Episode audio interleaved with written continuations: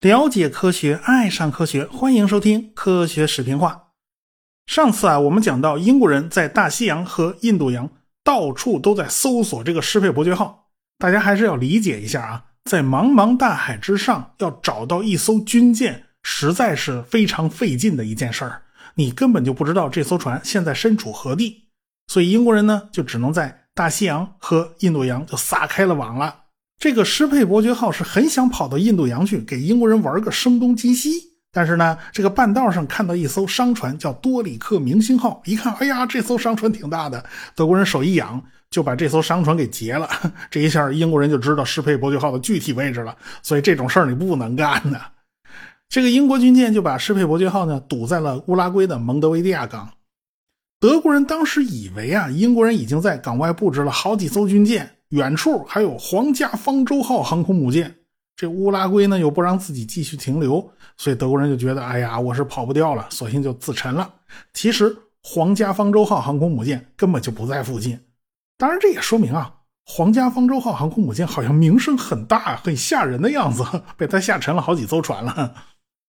光荣号呢，本来呢被派到了印度洋，这也是搜索施佩伯爵号行动的一部分。后来嘛。这施佩伯爵号不是被找着了吗？那不在印度洋，还是在南大西洋。所以光荣号在印度洋呢，就溜达了一阵子，他又没事干了嘛，他就被调回到了地中海。到了一九四零年四月，挪威战役打响了，英国人就把他召回了本土舰队。一九三九年，德国人突袭波兰以后，波兰被瓜分了，那英法就立刻向德国宣战了。但是呢，他们还是在搞海上封锁和陆地上的军事对峙。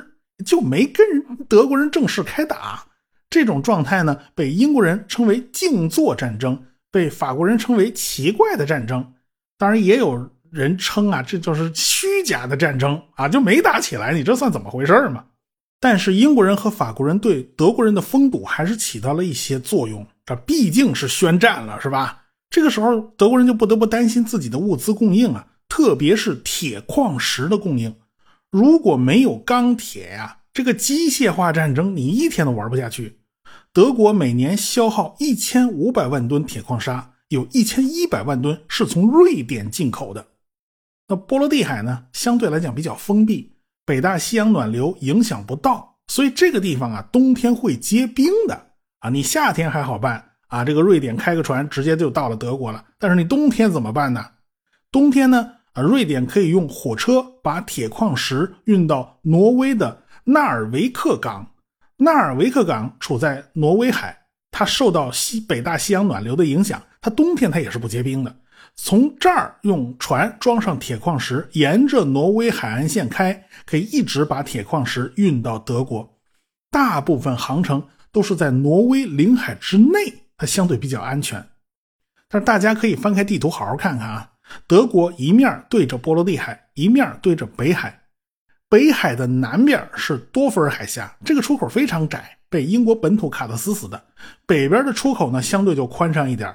右边是挪威南部海岸，左边呢是从苏格兰延伸出来的奥克尼群岛和舍德兰群岛。和挪威南部沿海之间呢，它有个三百公里宽的大口子，所以英国的本土舰队啊，就在这个口子上，它封得死死的。第一次世界大战的时候，德国的公海舰队就是为了冲出这个牢笼，和英国人在北海打了一场日德兰大海战。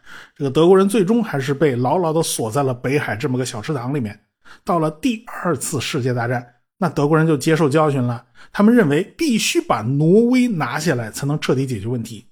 如果把挪威拿下来，那么铁矿石的运输就全部都在自己的掌握之中。同时，德国的海军舰艇可以从北部走挪威海进入大西洋。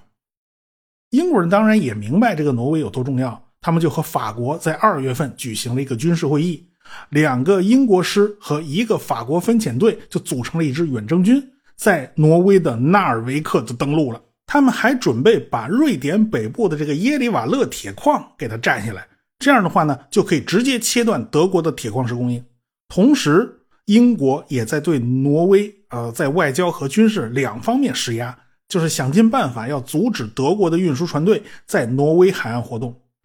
就在一九四零年的二月十六号，发生了一件事儿，有一艘运着英国战俘的德国军舰，叫阿尔特马克号啊，被英国人追得走投无路，就逃到了挪威水域避难。那是人家领海嘛，但是人家英国军舰不管不顾，直接就闯江进去。挪威呢，只有两艘小炮艇，就在旁边只能干瞪眼。面对英国那么大的军舰，他不敢动手，没辙，眼睁睁看着他们只能眼睁睁看着英国人跳上阿尔特马克号，把英国战俘全部都救走了。希特勒一看，哎呀，不好啊，这挪威有可能撑不住了，要倒向英国那一边，那就只有先下手为强喽。当然了。为了入侵挪威，有个集结部队的跳板，所以德国人顺手就把丹麦给灭了。丹麦这个国家实在太小，没有什么抵抗能力。德国人也真没想把丹麦怎么样啊，因为丹麦这么小个国家，在军事意义上啊，它真是不是太重要，而且榨也榨不出多少油水。你说安徒生多童话能值多少钱？你说小美人鱼能值多少钱？这丹麦好像也剩不下什么有军事价值的东西。这个哥本哈根的理论物理研究所倒是很有价值，呃，千万不能让波尔这条大鱼跑了。有关波尔和他的好学生海森堡之间的恩怨情仇呢，大家可以听我以前的节目啊，以前《量子力学外传》讲过啊。当然了，挪威和德国之间它毕竟不接壤，所以德国人这次是陆海空三军联合作战，在挪威的六个主要港口登陆。德国人调集了一艘袖珍战列舰。两艘重巡洋舰、七艘轻巡洋舰、十四艘驱逐舰、二十八艘潜艇和若干辅助船只，搭载着一万多士兵，就开始准备登陆。英国人舰队马上也就出动了，他们要去拦截德国舰队。因为德国人呢，在挪威南部，他是掌握了制空权的，他们出动了八百架作战飞机和二百五十架运输机，所以英国的主力舰队在北尔根附近遭到了德国轰炸机的攻击，损失也不小，最后不得不缩回了舍德兰群岛休整了。双方反正就是你来我往，打的还挺热闹。挪威就成了棋盘了。在挪威靠近北极圈附近的高纬度地区，这德国人他就不赚便宜了。毕竟这个地方距离德国本土就比较远了，航空兵作战半径有限。呃，纳尔维克港啊，它就已经在北极圈之内了。所以英法联军和德国人在纳尔维克港的争夺战打得很厉害啊。英法因为有海空支援，它整体占了优势。光荣号和皇家方舟号也经常在挪威沿海跑来跑去的，用舰载机支援地上的作战。贼欧式俯冲轰炸机还用三百五十公斤的炸弹击沉了科尼斯堡号轻巡洋舰。飞机在实战中单独击沉军舰，这是战争史上的第一次。这两艘航空母舰还挺忙的啊！这飞行员呢，经常要在结冰的甲板上降落，难度不是一般的大。那个时候啊，挪威的气候还是很寒冷的。我呢仔细研究过英国的舰载俯冲轰炸机，你会发现这些个俯冲轰炸机一个比一个长得难看啊！这个英国人的审美观呢，实在是不敢恭维。你别说啊，那个剑鱼鱼雷攻击机那个长相还算是比较正常的，虽然人家是双翼机，飞得比较慢啊。喷火式和飓风式战斗机长得也还不错，我就想不通啊，你那个俯冲轰炸机你怎么都长成那样呢？当然扯远了，扯远了，扯回来啊。呃，英国的几艘航空母舰呢，还经常运送皇家空军的战斗机，比如说空军的飓风式战斗机。这些战斗机呢都没有着陆钩，但是人家皇家空军的飞行员技术还真真不真的都不错，他直接在航空母舰上就这么降下来了。但是，呃，到了五月十号，英法整体占优的这个形势啊，就突然反转了，因为法国战役打响了。仅仅十几天时间，德国人就把法国人给打崩了。什么叫闪电战？这就叫闪电战。所以，英国人在五月二十六号就启动了发电机计划，要拼尽全力把困在海滩上的英法联军给接走。正因为法国本土都快守不住了，英法两国也就顾不上挪威这头了，他们也得迅速把停留在挪威的部队撤到英国本土，咱们全面收缩，保卫英伦三岛。所以，挪威战场的形势马上就反转了。很快，德国人就占领了挪威的全境。德国人原来盘算的挺好的，他们准备迅速就把挪威国王给活捉了，然后逼着他签城下之盟。没想到，这国王跑的都挺快，一直往北极圈内撤退。挪威人的抵抵抗呢，还挺英勇，足足抵抗了六十二天，为他们的国王撤退到英国啊，组织流亡政府呢，就赢得了足够的时间。这国王啊是坚宁死不降啊，这也是够坚强的。反正挪威抵抗的这个时间长度在欧洲可以排第二。那谁是第一呢？第一是苏联卫国战争啊。也就是说啊，西欧国家有一个算一个，还都不如挪威呢。所以呢，六月初，英国就派了“光荣号”和“皇家方舟号”两艘航空母舰为英国的运输船队提供护航。咱咱赶快把人撤走。到了六月七号，英国人走了。六月八号，德国人就派“沙恩霍斯特号”、“格莱森岛号”两艘战略巡洋舰，还有“斯佩尔海军上将号”重巡洋舰以及四艘驱逐舰就杀过来拦截。这次行动的代号叫“朱诺行动”。德国人出来晚了呀，这英国人的运兵船早走了呀。所以，经过三天的搜索，德国人击沉了游船、武装拖船和运兵船各一艘，大鱼是一条没捞着。这时候呢，呃，斯皮尔海军上将号和四艘驱逐舰就得返回港口去补充燃料了。这海面上就只剩下格莱森岛号和沙恩霍斯特号两艘巨舰继继续进行搜索。说白了，这几艘船呢都是新船，因为。英国当年和德国人签了英德海军协定，这些船都是在签完海军协定之后才开工建造的。沙恩霍斯特号和格莱森岛号呢是姐妹船啊，这两艘船的基本上差不多，都是一九三五年开工，满载排水量都可以达到三万八千吨呢，这是多大的船呢？这航速可以达到三十一点五节，它跑的是相当快。按照计划，德国人本来呢想给这两艘船装上三百八十毫米的重炮。可惜当时德国人找了半天，发现厂里根本就没有这种三百八十毫米的重炮，只有二百八十三毫米的，啊，那就只能先把这二百八十三毫米的炮给它装上啊。所以前面两座三连装炮塔一共是六门炮，尾巴上是一座三连装炮塔，一共是三门炮啊。全船主炮九门，装甲最厚的地方三百五十毫米，这一尺多啊，这得多厚一块大钢板呢？这两艘船呢，也就是炮稍微小了一点要再大一号，那妥妥就是战列舰了。不过呢，德国人当时也没指望着这两艘船呢能跟英国人的主力舰对轰啊。英国人主力舰那个大炮还是很大的，他们呢打得过就打，打不过就跑，反正这两艘船的速度啊还是挺快的。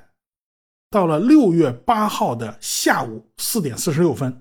正在以十九节航速往西北方向前进的沙恩霍斯特号就发现前方有烟雾，哎呀，是哪艘船冒了烟儿了？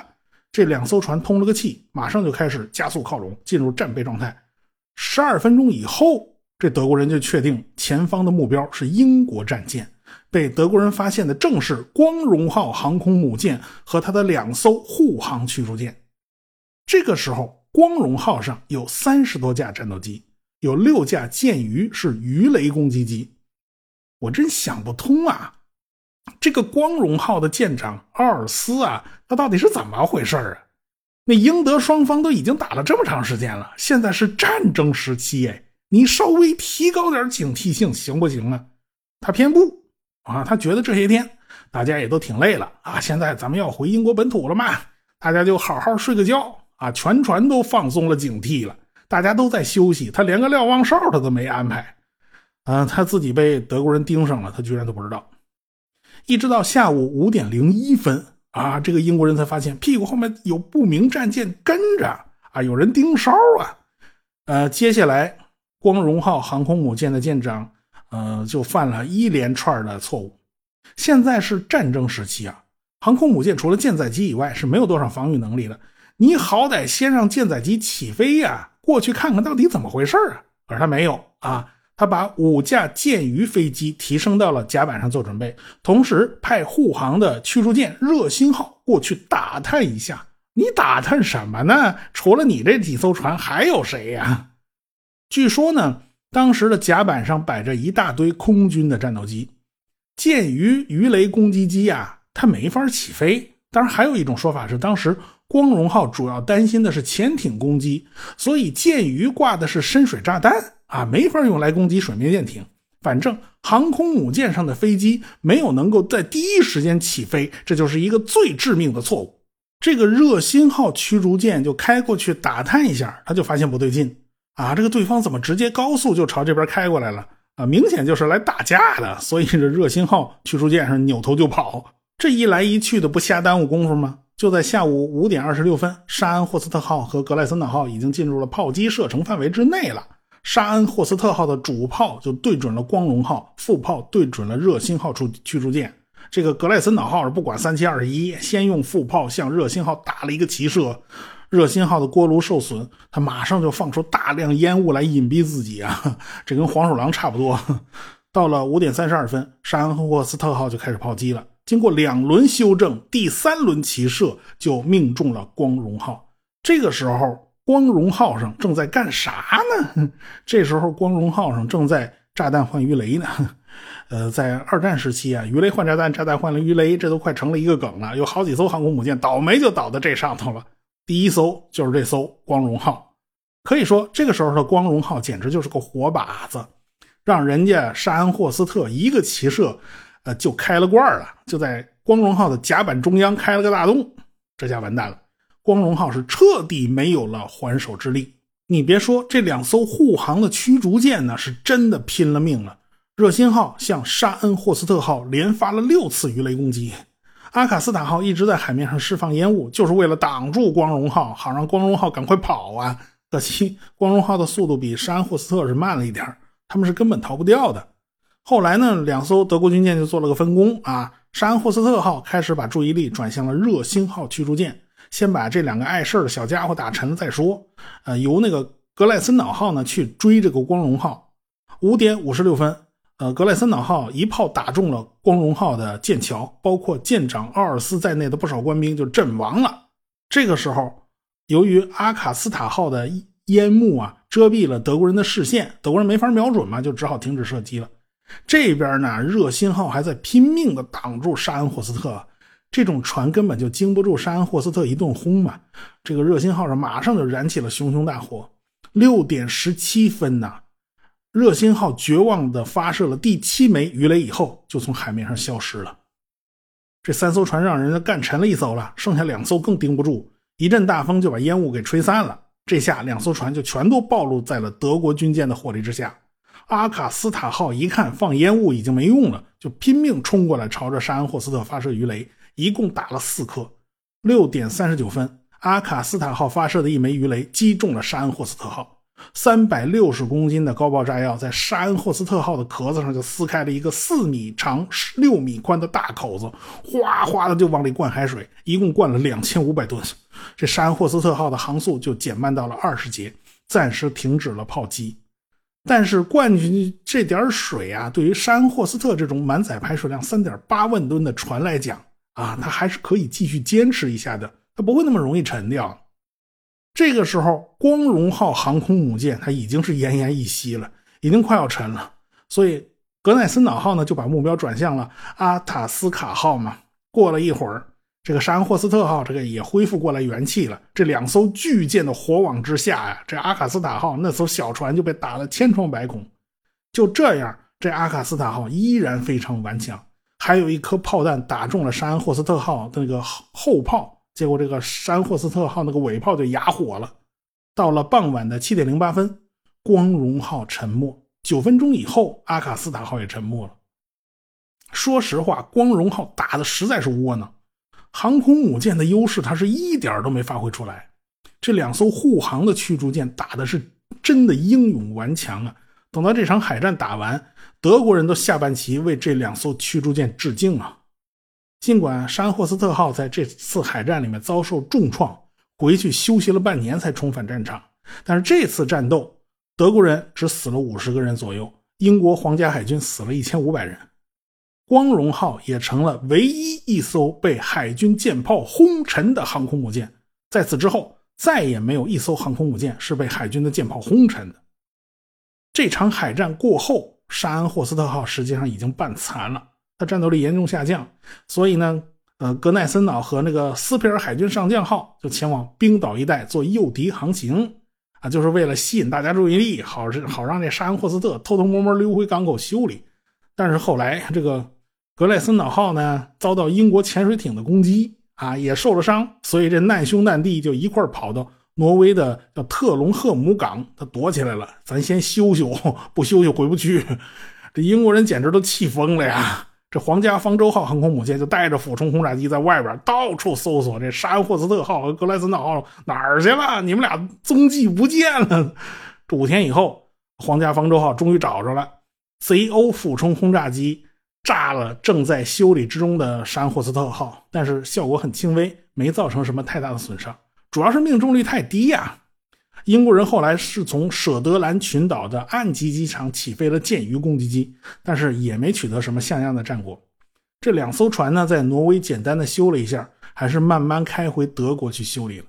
不管怎么说，当时啊，皇家方舟号航空母舰还是因为这次行动出了名啊，在英国人心目中，皇家方舟号的地位是非常高的啊。这个这个留了一个扣，我们以后再说，讲马岛战争时候再讲皇家方舟号。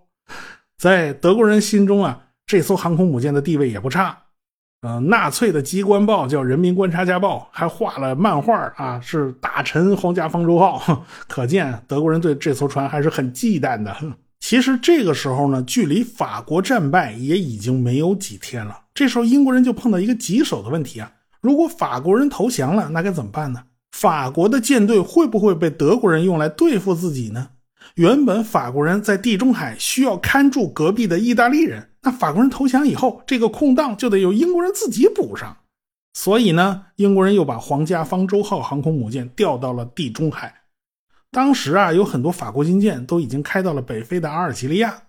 到底他们是站在英国这边，还是站在德国人这边呢？英国人其实也吃不准。所以英国人是不管三七二十一，对着过去的盟友就下了手。这个行动的代号叫“弩炮”。当时法国百分之四十的军舰是在本土的土伦港，在北非呢有百分之四十，还有百分之二十呢是在英国啊，或者是埃及啊，或者远东其他地方。法国本土的呢，这英国人够不着；在其他地方呢，那英国人能把法国人缴了界，把船抢了就抢了啊！在英国港口呢，直接扣下就行了。但是对阿尔及利亚的法国舰队呢？英国人就不能这么做了啊！他只能下最后通牒，要法国人把军舰交出来。啊，这个英国皇家方舟号舰载机啊，就在港口里边扔了一大堆水水雷，就把这个港口给封死了算了。虽然呢，当时英国舰队的主力舰呢是战列舰啊，航母还只是个辅助角色，但是航母上的舰载机还是对法国的斯特拉斯堡号战列巡洋舰实施了两次鱼雷攻击。英国人的准头实在是差了点两枚鱼雷全都没有打中，但是有一条鱼雷命中了斯特拉斯堡号的姐妹舰敦刻尔克号旁边的一艘军火船，这艘军火船炸了，顺便就把旁边的敦刻尔克号给炸成了重伤。不过敦刻尔克号最后还是被英国军舰给轰沉的，哈，不是被炸沉的。英国的另外一艘小型航空母舰叫竞技神号。一直就追着法国战舰叫叫里舍里厄号战列舰啊，追着他到处跑，然后一度跟到了卡萨布兰卡，后来又跟到了塞内加尔的达喀尔港，最后是出动六架舰鱼飞机攻击了这艘战列舰。虽然呢没把这这艘战列舰彻底打沉，起码这艘船在一年之内是恢复不了作战能力的。反正呢，就是斯特拉斯堡号还算好了，尽管被打得遍体鳞伤。还是在本土开来的几艘驱逐舰的帮助下呢，摇摇晃晃地跑出了港口，回到了法国的土伦。这是唯一逃出升天的军舰。但是阿尔及利亚的整个法国舰队呢，就算是完蛋了。法国人和英国人这个梁子结得还挺深的。后来维系法国啊，就直接跟英国断交。反正最后英国人跟法国人闹得各种的不愉快。英国人在地中海啊，可以说是纵横驰骋，基本上没有什么人能够对英国人构成威胁。皇家方舟号和白眼巨人号还打了一次配合，舰载机攻击了马耳他岛和萨丁岛。这个地中海舰队的司令坎宁安上将啊，是一位很擅长使用有限力量大搞恶作剧的人。哼，看来意大利人要倒霉了。有关这档子事儿，咱们下回再说。科学声音。